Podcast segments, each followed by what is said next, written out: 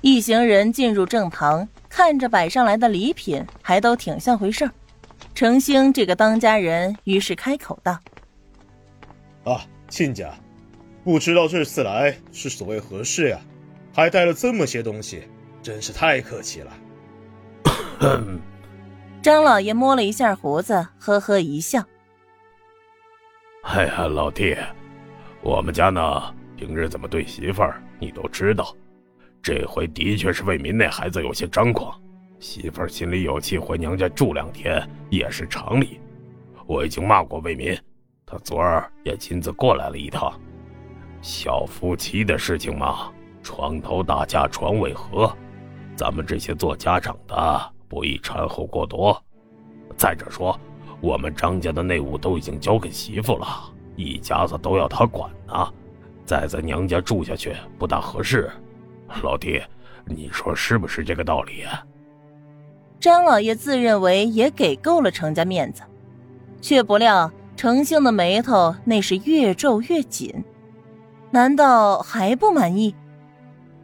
老弟有话不妨直说。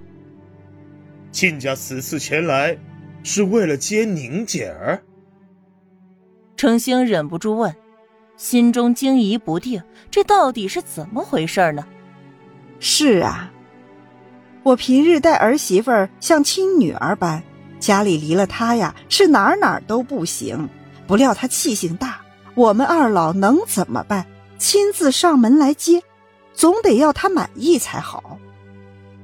这一下，不但程兴的脸色变了，就连程太太和程子龙也都茫然无措。可，可他确实没有归家呀，也不是。前几天的确回来过一趟，可不过一刻钟就走了，回你们张家去了。你二位是把我搞糊涂了，哪里有孩子生气回娘家的事情呢？程兴感觉双方有了误会。什么？张老爷和张太太齐齐开口。那老弟一开始怎么成竹在胸的样子？分明是知道我们来做什么的嘛。程太太忍不住。亲家真会说笑话，昨天女婿是来过，不过从没说过要来接媳妇儿。我们老爷陪他喝了几杯，没想到他居然趁着酒意上头，对我家玉芬做出了不轨之事。事关自己女儿的前程，程太太绝对不会放过张家，不嫁进去就是不行。听他这么说，张老爷和张太太那是心神俱厉。老弟。这可是真的。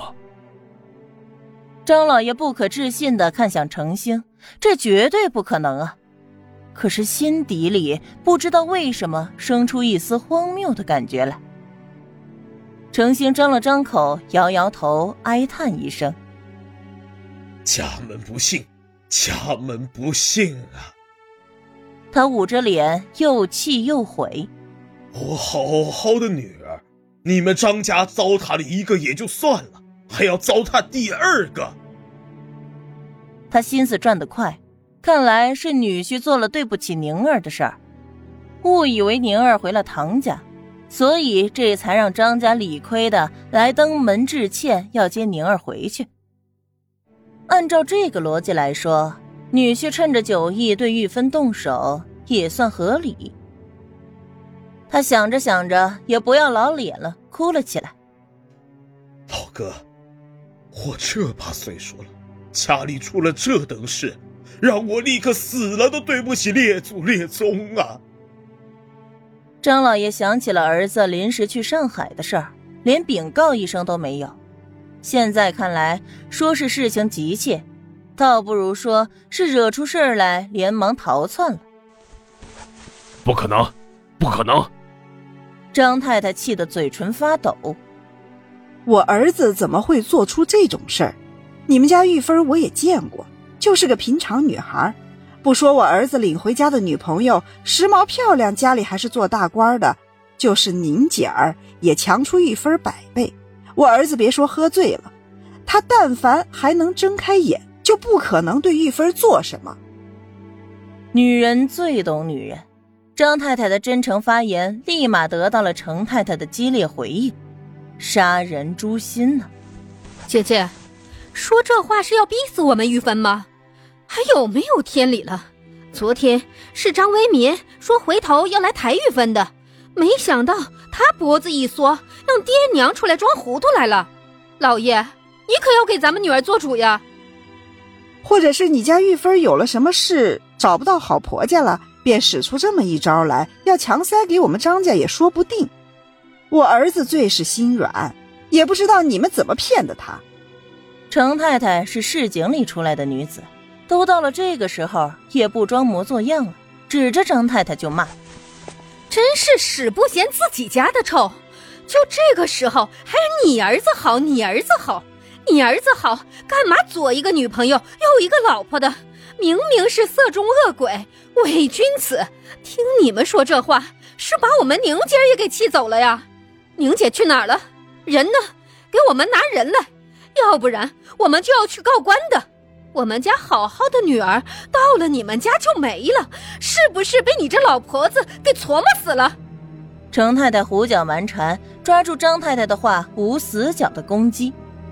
张太太气得不行，又不能像程太太那么泼，只好求助。老爷，先别着急吵。张老爷也是头晕目眩，真想把儿子抓回来，好好的打一顿。自己搞了一个烂摊子，脚底抹油的跑了，这叫什么东西啊？专门坑害父母的不孝子。老弟，弟妹，照你们这么说，宁姐儿是真的不在家？至于有没有对程玉芬有不轨行为，先岔开再说。张老爷并没有自己太太那般对儿子有着深厚的滤镜，他的心里是真的没底。是真的没有，女婿是做什么对不起宁姐儿的事了？居然把我们家和顺乖巧的宁姐儿给气走了。程兴一副愤怒又无力的父亲形象。还有。宁姐儿对为民是真没话说。为民做官要用钱，宁姐二话不说就来找我借。我一听是女婿要用，直接封了两千大洋给他们。亲家呀，我的好亲家，我们家对你们那可是真的没话说呀。什么钱？张老爷根本插不上话。更何况昨日为民过来。是一句话都没有听接宁姐儿回家的事儿，我看事情根本就不像是你们说的那样，必定有其他的缘故。亲家，要是拿我诚心当个人，就别再这么糊弄我了吧。张为民人呢？让他出来说话。